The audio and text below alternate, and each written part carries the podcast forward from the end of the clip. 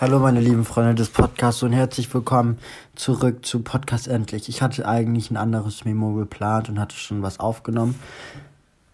Ähm, jetzt habe ich auf Instagram viele Bilder gesehen zu der Corona-Demo, äh, Querdenker-Demo mit 10.000 Menschen.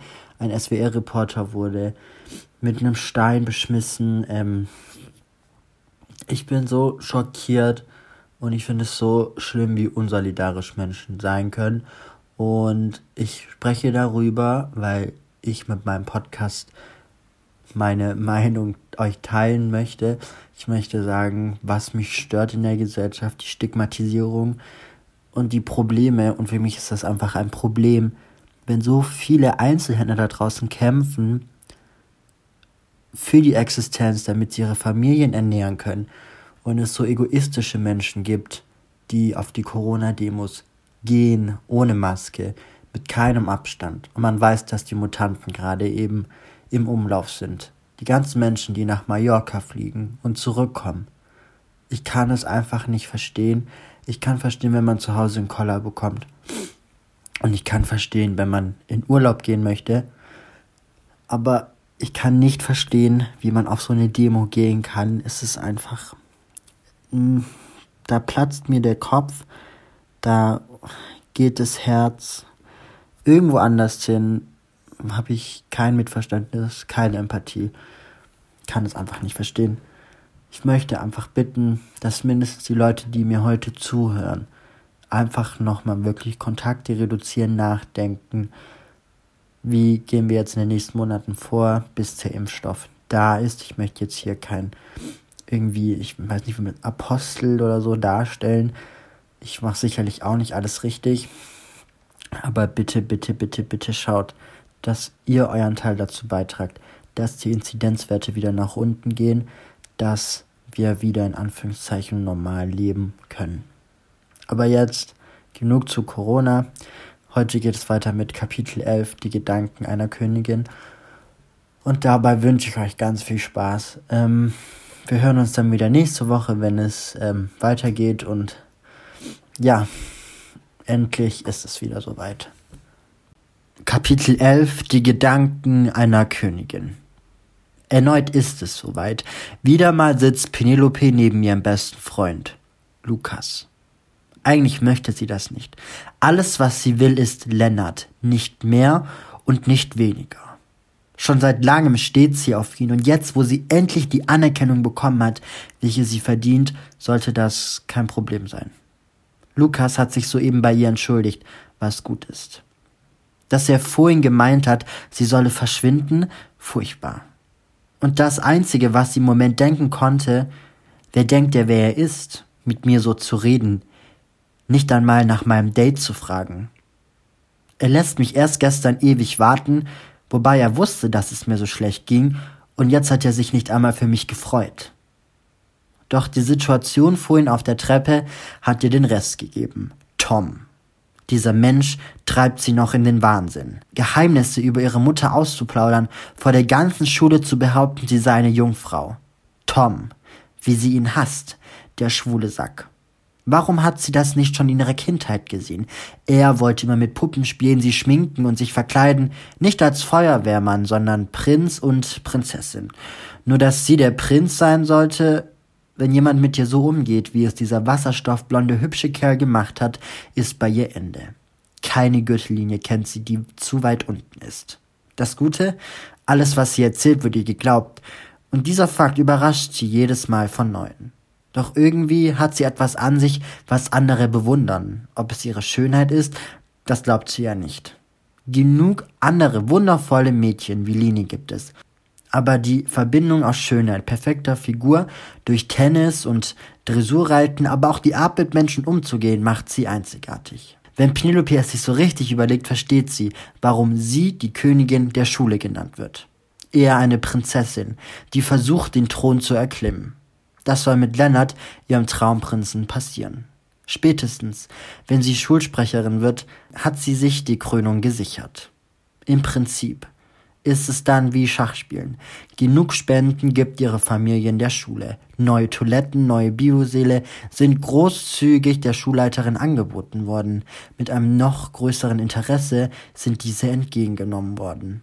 Ich bin mir sicher, dass Penelope das Abitur sehr gut bestehen wird, hat die Schulleiterin ja damals zugezwinkert.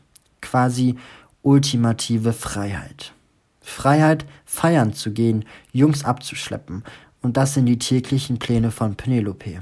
Und jetzt hat sie Lukas durch das ultimative Ultimatum sichergestellt. Und so, wie sie ihren besten Freund kennt, weiß sie, dass er alles dafür tun wird, um sein schlechtes Gewissen abzuarbeiten. Und auf seine Unterstützung kann sie nicht verzichten. Im Kampf gegen Tom. Was er vorhin gesagt hat. Deinesgleichen, Jungfrau, es macht sie so wütend, denn niemand, nicht einmal Lukas weiß, dass sie noch nie Sex gehabt hat. Aber so wie sie ihre Kämpfer und Soldaten hat, besitzt auch Tom seine Bauern. Gossip und Tratsch gehen hin und her wie ein Ballwechsel im Tennisspiel. Doch woher weiß er das? Penelope gehen Fragen durch den Kopf, auf welche sie keine Antwort finden kann. Er wird bezahlen, stellt sie fest. Das Problem an der Sache ist, Leider hat sie keine Karten in der Hand. Karten, die gegen ihn zu verwenden sind. Das Schwulenouting wurde von ihr eingeleitet.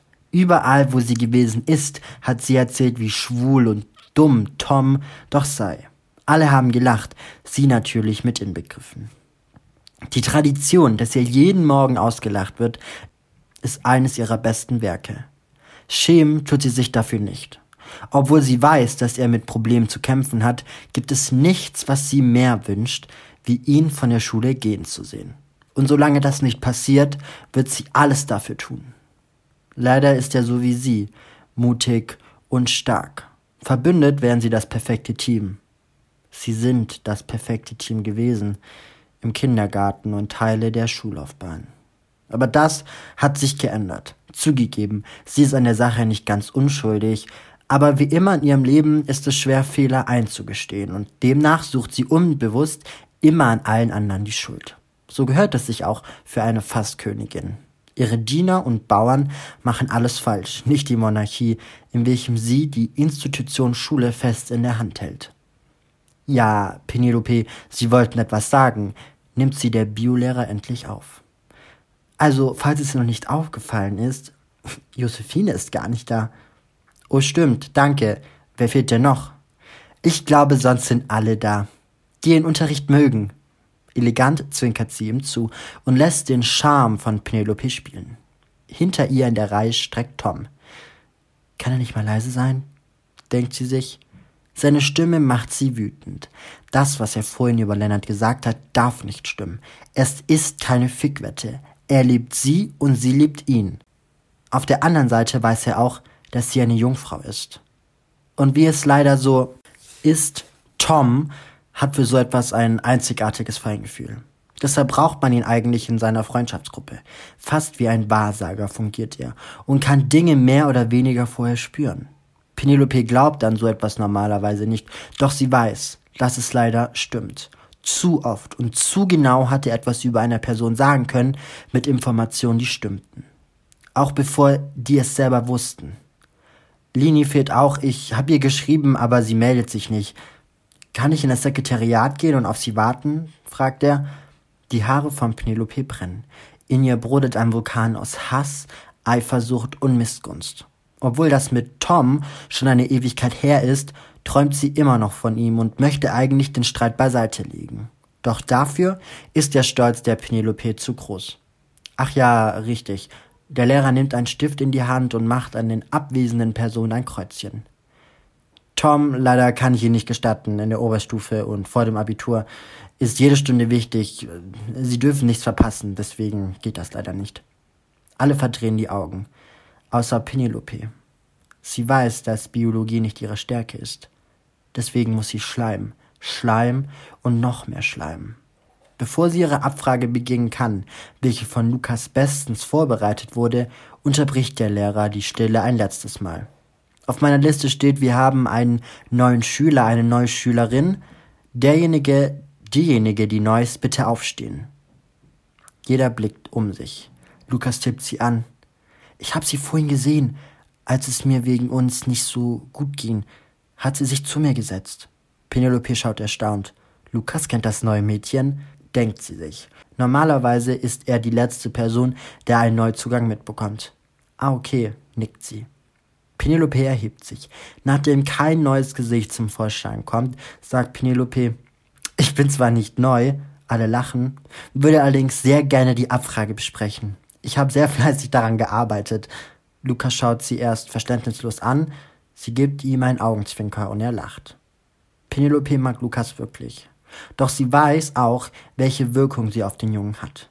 Und die spielt sie auch gewissenlos aus, wie bei ihrem Vater, den sie auch so den Finger wickeln kann, wie sie will. Ihre Mutter ist da ganz anders. Sehr gerne, Penelope. Komm mal nach vorne und zeichne mir den DNA-Aufbau auf und beschrifte diesen auch. Kein Problem. Geschwind ist sie an der Tafel. Äh, wo ist denn die Kreide? fragt sie. Der Biologielehrer hat sich mittlerweile nach hinten gesetzt, um die Abfrage besser einzuschätzen. Auf dem Schreibtisch, dein schwarzes Notizbuch kannst du dann auch hinlegen. Sie bleibt wie angewurzelt stehen. Ohne die Bio-Bibel von Lukas wird sie es niemals schaffen, eine gute Abfrage nur zu bekommen. Jetzt wird's lustig, lacht Tom auf. An deiner Stelle wäre ich ganz leise. Du kannst mit deiner Sexualität nicht mal für neue DNA sorgen. Genervt legt sie das Blatt auf den Tisch und greift nach der Kreide. Niemand sorgt für neue DNA. Es geht um eine Rekombination zwei vorhandenen DNA-Stränge. Lieber nochmal anschauen gibt Tom entspannt seine Antwort zurück. Wieder geht das Uh durch die Runde, wie auf der Treppe vorhin. Penelope blickt auf Lukas, der nur zustimmend den Kopf hin und her bewegt, mit der Andeutung, dass Tom leider recht hat. Gerade als Penelope sich auf die Aufgabe des Lehrers konzentrieren möchte, geht folgende Lautsprecherdurchsage durch den Saal. Frau Meinberg, Frau Zumfried, Frau Nacht, bitte sofort ins Sekretariat kommen. Sie dreht sich erschrocken um. Lini ist zusammen mit dieser furchtbaren Josephine bei der Rektorin. Keinen anderen Grund würde es geben, während des Unterrichts zum Rektorat gebeten zu werden. Penelope weiß, wie sehr Lini diesen Ort hasst. Sie ist schüchtern und wird wahrscheinlich jede Strafe auf sich nehmen lassen. Warum sollte sie sonst dorthin gerufen werden, denkt sie sich. Auf Pünktlichkeit wird hier in der Schule großen Wert gelegt, auch wenn ihr nicht bewusst ist, was genau passiert ist, kann dies der Weg sein, sie endlich auf ihre Seite zu ziehen. Auch wenn sie Lini kennt und weiß, sie macht das Seitenspiel nicht mit, muss sie unbedingt mehr mit Lini machen, um Tom eifersüchtiger zu bekommen. Um das zu erreichen, muss sie jetzt ihren guten Einfluss in der Schulüberleitung zeigen. Wenn Sie mich entschuldigen, ich muss mal aufs Klo.